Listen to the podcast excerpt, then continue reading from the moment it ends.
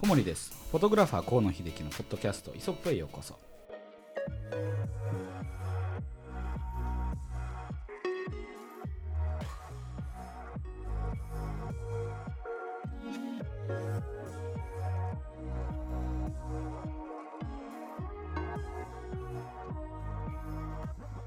今回は1月29日第17回目の放送ですね、しくお願いしよます。ろしくお願いしお願ます。いします。えっと前回のはい。続きということで、うん。えっと、今回割とスムーズにテーマ入っていっちゃうと思うんですが、はいはい。はい。あのー最後に、えっと、機材の手入れみたいなところで、うん、えっと、終わってましたよねそああそうそうそうそう。あそうそう。それでねあの言い忘れてたことが一つあるんだけど、はいはい。うん。あのーまあお手洗いあのお手洗いじゃないや。おお手入れだ。お手入れ。ね。お手お手入れのところで前回はあのなんだろうな外装においては、うん。あの手ぬぐい使うとねあの海なんかではいいよっていうふうなお話をしたと思うんですけど、うんうんうんプラス今度は内臓のねお手あのお手入れでね、うん内臓の部分にセンサー、ねあの要するにそこにゴミがつくともう画面の中にね同じところに黒い点がついたりするでしょ、うんうんうん。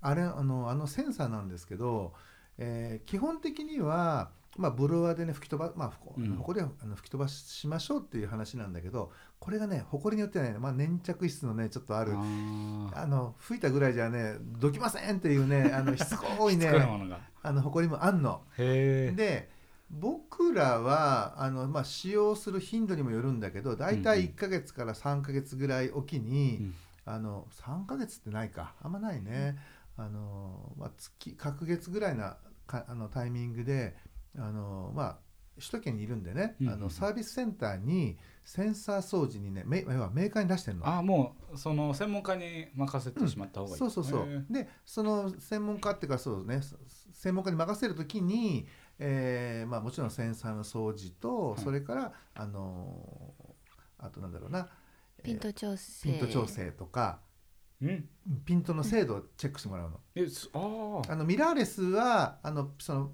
センサー面でピント合わせるからいいんだけど、はい。はいあの今までの一眼レフタイプのものはあのやっぱりねちょっと調整をしてもらった方があそうなんだ、うんよりより精度がね、あのはー確実なものになるのではいピントの調整あとはまあ露出のちょあの露出のチェック、まあ、そういったあの各部の点検プラスピント調整プラスセンサー掃除っていうのをあの本当にそのメーカーにお願いをしてやってるのね、なのでへあのまあもしねカメラが1台しかないってなるとなかなかあの辛い部分はあるかもしれないんだけど、そうじゃなかったらあの皆さんも全国どこに行っても多分郵送でもねあの受け付けてるはずなので、ーうんうんうん。あの一回ちょっとそのウェブで確認をして、うん。あのセンサー掃除はねあの趣味の方でもね半年に一遍ぐらいはね俺出した方がいいと思うんだよね。あそうなんですね、もうこれやるだけでもう格段にねあの変わるよ。ーはあはあはあ。のセンサーのゴミ、あはいはい。うん、これはねすごく写真撮って邪魔だし、あそうなんだ、うん、えこれそうなんかそれこそこうプロでこう、なんすごいずっとず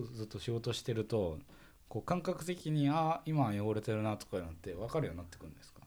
うん、わかるわかる。あのもう写真見た瞬間にわかる。あの同じところにねなんかね黒くあなんとなく。ややボケたあの黒い点がねずーっと同じところにいるしで僕らそのスタジオで撮るとこうグレーとか、あのーね、ちょっとこう濃い色のペーパーを使ったりとかすると、もう如実に出るよ。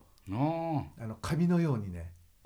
てんあのひどい時なんか色が濃い方がよく見えちゃうグレーとかそうそうそうそう。あの白とかだと飛んじゃうんでね分かりづらくなっちゃうんだけど。ああなるほど。逆に、背景が若干あの濃かったりすると、はいはいはい。でしかも全部こうプレーンな面になるでしょ、うん。そうするとどこにこうドットが出るかっていうのがなるほど。はっきりするのでゴミがねすごくよくわかるっていうか。あそうなんだ、うん。ちょ意外なポイントがいくつか。なるほど、なのでねやっぱりね、あのせっかく写真を撮るときにうんうん。あのゴミ取りってねすごい大変だかあらーなるほど。で特に人物の場合肌色なかなかこうね微妙なとこあの微妙なやっぱり色合いだったりする中で、あのゴミを取ることによることによってねなんかそこの部分がちょっとこうやっぱり画像荒れちゃったりとかもするからう、んうんうん。もう最初からもうねあのメーカーで掃除をしてもらう。これがね一番いいと思う。でキットもねいろいろ売ってんだよね今ねアマゾンとかでもね。売ってますね、うん、売ってるんだけど、まあこれもね、まあ、あのいいものからねそうじゃないものまでね、いっぱいあってやっぱりあのやっぱり最初ねなんかもう壊してもいいようなカメラで練習できればいいんだけど、そうじゃなかったら、やっぱりメーカーにね出す方がいいと思う。あの壊そこをね傷つけちゃうと。いやもうそこやっちまうと思う。もうアウトだからね。そうですよねそうそうそうそう。えそのなんかやっぱりメンテナンスみたいなんで割と時間がかかるもんなんですか？いやそうでもないね、はい。10分とは言わないけど、まあ、20分30分あれば済む話だと思う、混み具合によってもあ違そうごめん。う。ああそうそうそっちです。フセルフ？それともメあの両ーカメーカーですメーカー。です。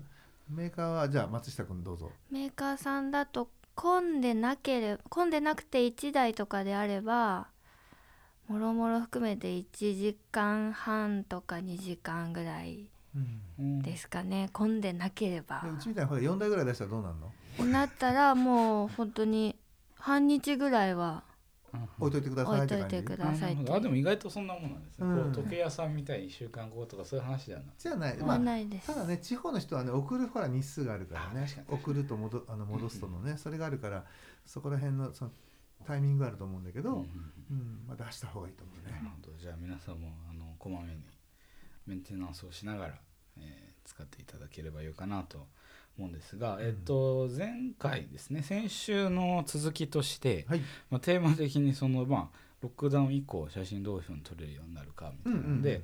とりあえずまあしばらくはこの非常事態宣言の状態続くと思われるので、まあ、はい。その中で何ができるかっていう話をしてましたが、うん。はい。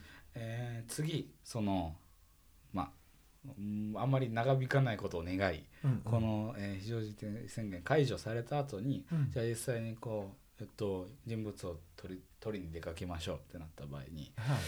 ポートレートを撮るのは人を撮るわけじゃないですか。うんうん。でこう道端で声かける方法もあると思うんですけど、うん。こうなんていうのモデルの人と、うん。あの写真を撮りたいっていう人はあの、はい。まあプロであれば多分こうつながりとかいろいろあると思うんですけど、うん。最初の方こうやっぱどうしてもモデルは見つからないっていう問題があると思うんですうね。ん。そういう人ってどこからこう手繰っていけばいいのかなとかそういう。ああなるほどね。まあ分かりやすいのはあのーまあビギナーだとかん、まあ、ビギナーっていうかねその一般の方だと考えて分かりやすいのはその地域でやってる撮影会をまず撮影会情報をまずね、あのーチェックするのが一番いいと思う。それは多分ネットでうん。あの出てくると思うんだ、うん。あの例えば東京だったら東京を何月何日撮影会とかっていうふうなキーワードで打ち込めばうん。いくつか出てきて、まあ、その中のウェブの、ね、内容を見て、えー参加する、まあ、お値段がお値段だったりとかあと、まあね、あのモデル、まあ、参加するどどんな人がねモデルで来るか、まあ、いろんなことがこうそこには記されてると思うので、うん。自分の好みだったりとかその条件に合うものをにあのアクセスして、えー参加すればいいと思うんですよ。うんうんで、まあ、もう一個はあのマッチングねサイトみたいなのがあって、まあ、出会い系みたいだねこれね。あなんか、マッチングって言われるとそうですそういえばそうですよね。まあでもマッチングでしょ、はいはいはいうん、あの撮りたい人撮られたい人が、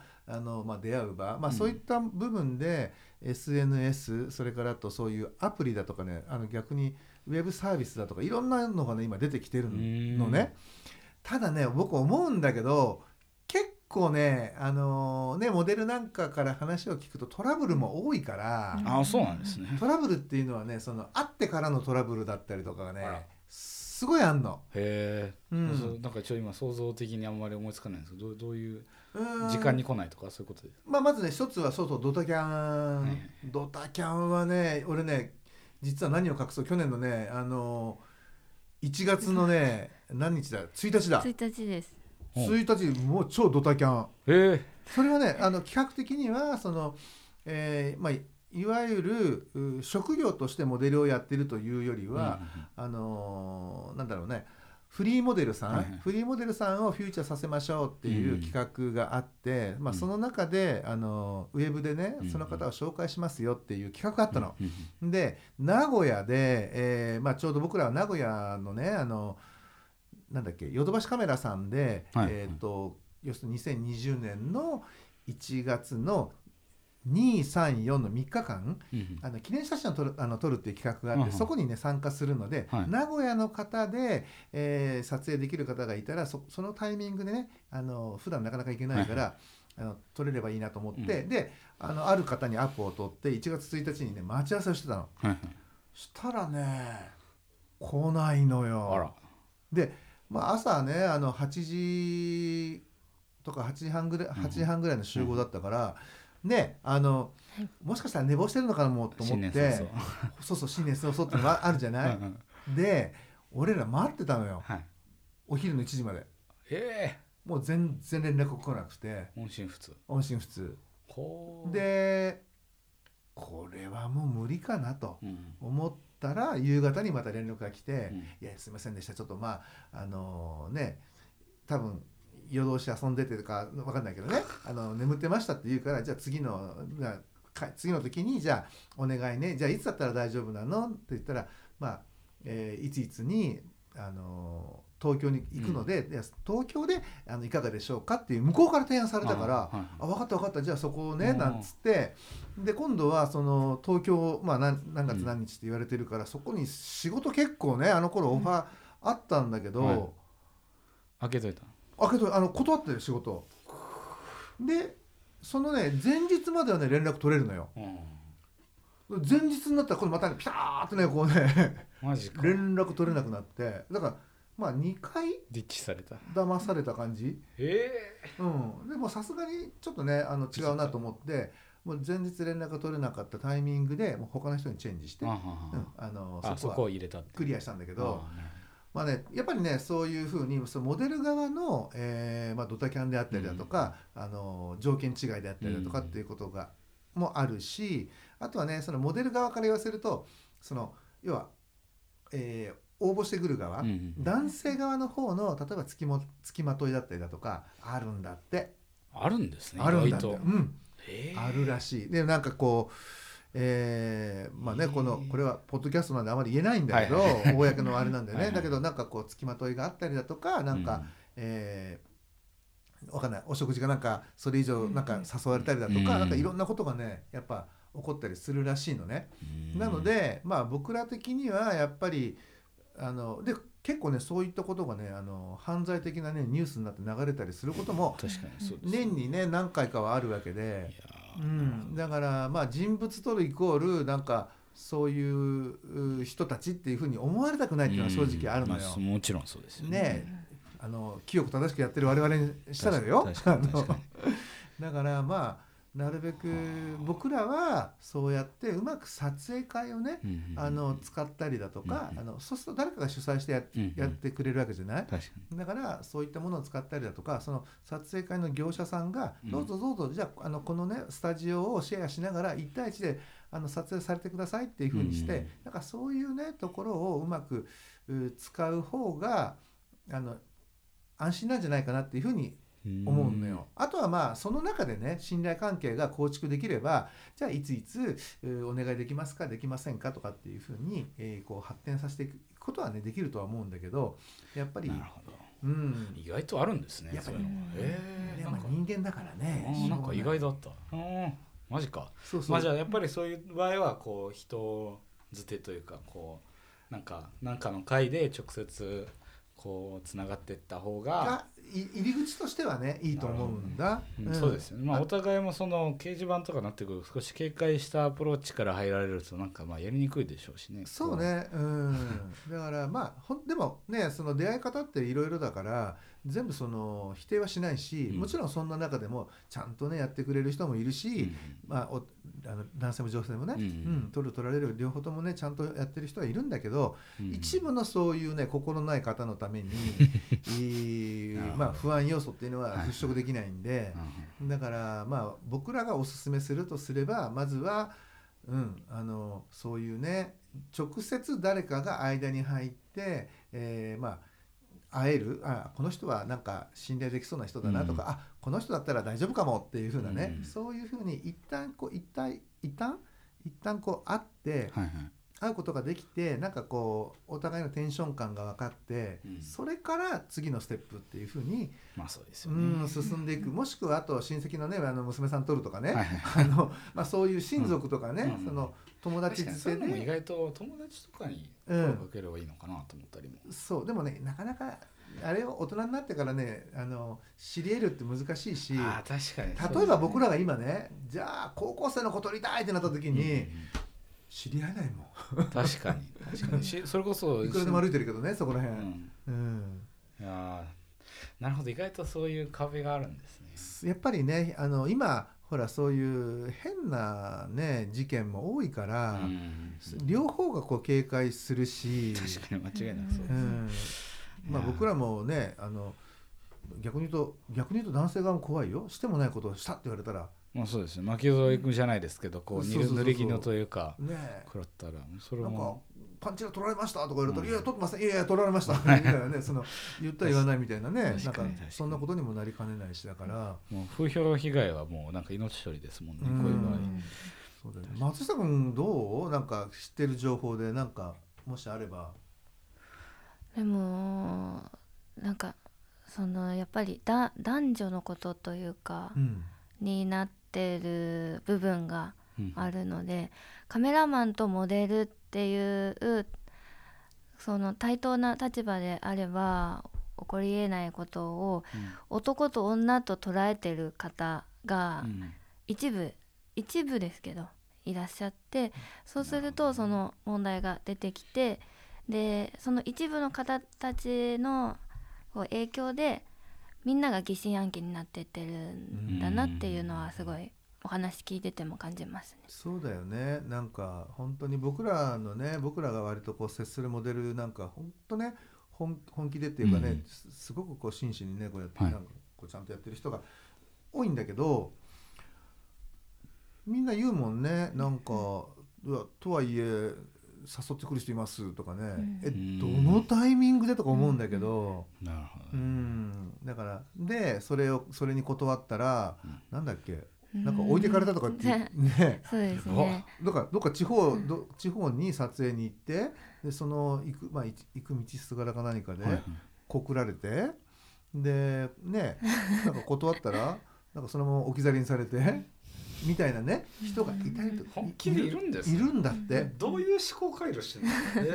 もうなんかそれはあれだよね。こうきっと振られてグッバイフォーエバーって感じじゃないの、まあまあまあそうでしょうけどそのどういうつもりで来たんだろうな。そうそうそう、んだからそこがあのお互い読めないからこそうん。疑心暗鬼になるんじゃない、なるほどまあじゃあその場合は結構もうなんか目的クリアにした方がいいのかもしれないですよね。その逆にこうなんて言うんだろうな。こう写真撮るっていうのと割とその抽象的だけどこの、何えっと、もし展示に出したいんだったらこのためとかいうふうにこうクリアにしてあげた方がまあ良かったりとかあるんですか？できるならそれが望ましいのかもしれないんだけど、だけどやっぱり僕らもそうなんだけどあの普段からあ今日いい季節だからなんかこういうね例えばあのーね、まあ、寒い中でもねこうだんだん春めいてきてるからうん。少しこう頑張ってもらって、うんちょっと薄めなねうん。色のあの洋服であのひ明るい光を撮りたいなとか、うん。まあそこう抽象的なイメージがあったりとかするんで、そこはねなんかじゃあ写真展だからとかじゃあ何々だからとかってなるとうん、愛好家の方はそれそのあの予定がないじゃない、だから難しいと思う。なるほど。うん。確かに。でも俺思うんだけどそのモデルとしてあのオーダーをしてる以上は、もうカメラマン対モデルっていうこの関係性だと俺は思うのよ。うんうんうんだからそこにねあのなかなかそういうね感情、はいそういうことを期待して、うんあの行くこと自体がおかしいなと思う。だけどね、うんだけど人もう一つ言わせてもらうと、もうなんかごめんなさい僕の講演会みたいになっちゃいました。はい すいません。はいあのねだけどはいやっぱりあの人を撮る時って、あのいいところを探そうと思うわけ。あうん、あこの人目綺麗だなとかあそうそうですよね。この人こっちから見たらめちゃめちゃなんか素敵とか、うん。やっぱりいいとこ探しで、でいいところをこう見つけてあげようとする努力があって、あのその中で今度いいところがだんだん見えてくるのね。うんうんうん。うんあの表情を持たないぬいぐるみ着ぐるみでさえね可愛く見てくるからあね撮ってると。あの俺群馬ちゃん撮ったことあるんだけど。群馬ちゃん。あのゆるキャラの、えーはいはいあり写真集ますよ2冊撮ったからね、えうん。あのねその、まあ、表情がない群馬ちゃんでさえその仕草で可愛く見えてきたりするぐらい,、ね表情を持ってるやっぱり女性だったら、はいはいやっぱりより素敵に見えるって。なるほど。そのあの瞬間恋愛って言ってたところところに少しつながってきますよね。最終的には、まあ、僕がこれつくまああんの言葉ないよねそんな言葉ね。ないと思う。僕は初めて聞きました。恋愛写真っていうのはねなんかこうタイトルとかでなんかうん瞬間恋愛ってないと思うんだけど、うん僕はあのその瞬間恋愛、まあ、その時だけうんその人のことに集中してその人のいいところを見つめてうん。それを絵に撮る努力をしてね。で終わったら「ありがとうまたね」っていうふうに、うんあの一つねこうなんかピリオドを打つっていうかなんかそういうふうなあのことができるようになってもらいたいなと思ってこれはね以前あの書かせてもらったねあのあかだだ出したねあの写真の本にもね書いたことがあるの。うん。うん。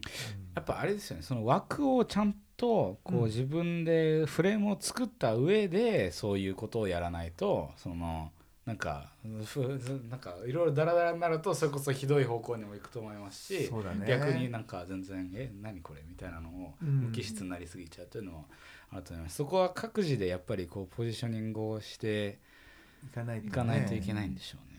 だからそういう意味でもねなかなかこう他のジャンルとはちょっと違うね。あのー性質が性質かなとは思いますけどね、このポートレートっていうのは。なんかもう一つそのこれはもしかしたら現代風なのかなとは思ったんですけど、うん。なんか方法として僕もちらっといろいろ見てみたんですけどうん。自分の今まで撮ってるものをなんかそれこそ SNS インスタグラムとか、まあ、写真だったらインスタグラムだと思うんですけどにこう載せ続けてうん。でそのアカウントから連絡を取るうん、それはねっていうのはありだと思う。一つなんか有効な手かなというふうに思ってて、うんそうするとそのその人がどういう人とどういうものを取ってるのかどういう感じでいくのかでそのこういうことやりたいんですよねって割とその信憑性もあるわけじゃうんないですか。、確かにね。なのでなんか自分のあのだから今それこそこのロックダウン期間中に、うんそのまあ、前回の話じゃないですけどこう小枝じゃないけどみあとママクロでしたっけ？ねどっちだ？その小小物のマクロね。マクロのうん写真とかもなんかいろいろこうテイスト自分のテイストみたいなのがだんだんこう絞り割り出せてきてそういうのを投稿し続けたらまたその動き始めた時に声をかけた時もこううん。あの媒体としてそれを使えるようになるのかなと思ったりしてなんかそういうの意外とこう現代技術の、うん。なんていうんですかね頼っちゃっていいのかなって感じがします。けど。そうそうそう。だからそんなところで例えばまあほらあと優勝無償っていう問題もね出てくると思うのよ。はいはい。うん、でなんだそうやって例えばあこの人のこういうまあねイメージとか絵柄とかで自分を撮ってもらいたいなっていうふうに思うモデルがいれば私を撮っていただけませんか、えーあなたそれは日にねあの無あの無償でねあの来てくれるの？とかって、まあうん。そういうねちゃんとお金の約束お,、まあ、お金をどうするかっていうところが、うん。あの明確であれば、うん。それはね無償もねいけると思うの。うん。そうじゃなかったらね俺ねあのわずかながりにでもねお金払った方がいいと思うんだよね。なるほど、うん。やっぱほら確かに。子供の使いじゃないから、うん。電車賃だってかかるわけだし、そうですよね。だからなんかねその先に次次に何かがね、あうん。のあればあのそれはねもちろんあの無償の時もあるあっていいと思うんだけど、そうじゃなかったらやっぱりあのある程度ね、まあ、交通費でじゃあ来てくれますかとかねなんかそんな風にして、あのやっていくのがいいんじゃないかなっていうふうに思いますよね。なんでとにかく無無償になんとかしようっていうふうにね やっぱ考えて動いてトラブってる人もいっぱいいるんで、うん。うん。その無償であればもちろんお財布には優しいかもしれないけど、うん。人にとって厳しいんで。そうそうです。ねん。またその大人になってそれこそ僕らの場合あのん。自分とかも友達と一緒にこう写真撮るためにも、うんうん。あのモデルやってくれる人とかいうのはこうそれこそさっきの方法みたいなんで、うん。あの SNS から連絡取ってやったりとかいうのが、まあ、なんかそこその延長線上友達になったとかそういうのはなんか、多分僕ら世代がやる方法で。うん。で多分それこそなんかその趣味として写真を極めますみたいになってくると少しそこも、まああのそささっき言ったみたいみたいにそのあのおじさんの人は高校生に声かけられないみたいな話とね あの似たように少しこう年代によってもその、あのできることできないことっていうのが変わってくるのでそこは各自でいろいろ工夫してみてもらうのがいいかもしれないですね。まあそうだね、まあねどの年代であれやっぱりね誰かに何かをお願いして、要するに自分のそのあの用をね用事を満たしてもらうわけだから、うんまああの誠実なね、うん。あのやり取りでうん。トラブルないようにしていただきたいなっていうふうにね、あの願うばかりだよね。本当なんかあのそういう人物撮影とかポートレート系のねあのなんかモデルになってくださいで、うん来たらなんか部屋に連れ込まれてみたいなねなんか事件がああるあるのよね、うんそういうの聞くとすごい嫌になっちゃうもん。そうですよね。うん。まあ、かといってまあこういうなんていうの話聞くと自分がこうステータスなきゃやっぱ声かけられないなとかいう風になっちゃうかもしれないですけどすごいなんか無名な方でも素晴らしい作品作ってる方いっぱいいるのでなんかそこは全然億劫にならずに自分のやりたいものをこううん見せて、でそのそれがこう分かり合える関係性を早く構築してこう、プロ同士というかまあプロじゃないけど、まあ、プロはお金発生するかしないかか。だけどそのなんていうんですかこう専門家の誇りみたいなプライドみたいなのを守ってほしいですよね。うん。そうだね、いやーなるほど。というわけで、えーとまあ、人物関連はまあいろいろ多分エピソードもいろいろあると思うんですが、はい。まあ、今回はそれぐらいにして、うん。えっと来週ですね。次回からは、い。まあ、じゃあいざその人と人を見つけましたというか、まあ、誰か映ってくれる人、うん。被写体になってくれる人を見つけました。じゃあ何を撮りましょうっていうの多分こう思考プロセスとしてはおそらくこの順番ではないんですけど、うんうん。あのまあロケハンっていう要素が出てくると思うんですね。なるほど。でそこでどういうことをするべきなのかとかその今のうちなんかこう準備できることとかあったりするのかっていう話を、うん。えー来週はい。18回目でえーお話ししたいと思うので、来週もぜひ聞きに来てください、はい。今日はどうもありがとうございました。はい、ありがとうございました。